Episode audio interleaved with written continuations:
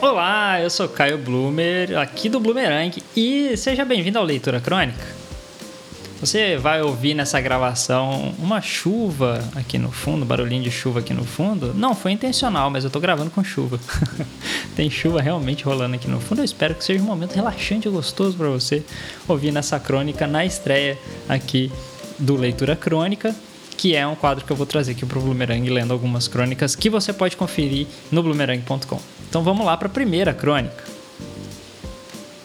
Ella Fitzgerald e as oportunidades que transformam sonhos. Bem como a vida, o jazz é uma coisa complexa e maravilhosa. Talvez a maravilha toda esteja na sua complexidade, afinal. É, eu descobri o meu gosto, quer dizer, não é bem o gosto, né? O meu apreço, eu descobri o meu apreço pelo jazz por volta dos 20 anos. É, eu sei, é um sabor musical diferente para alguém da cidade. Porém, agradecimentos precisam ser documentados aqui aos meus queridos amigos que foram e seguem sendo maravilhosas influências aos meus ouvidos musicalmente. Uma das primeiras vozes femininas que eu ouvi quando eu comecei a ouvir jazz foi a de Ella Fitzgerald, a conhecida primeira dama da música. Seja suas músicas ao lado de Dizzy Gillespie, difícil o nome dele, Dizzy Gillespie, numa big band, as famosas bandas de jazz, ou as músicas que mais funcionam como uma máquina de viagem no tempo, cantando em dupla com Louis Armstrong.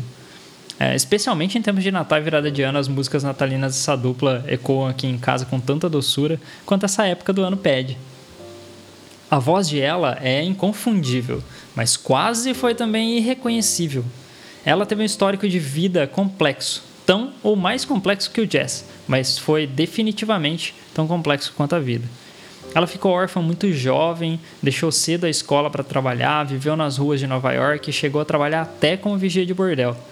Numa noite, no icônico Apollo Theater, ela Fitzgerald estava esperando a sua oportunidade para se ap apresentar na Noite Amadora. Com um porém importante aqui. Ela ia apresentar um número de dança a sua paixão pela música foi herdada da mãe, que faleceu quando ela tinha apenas 14 anos.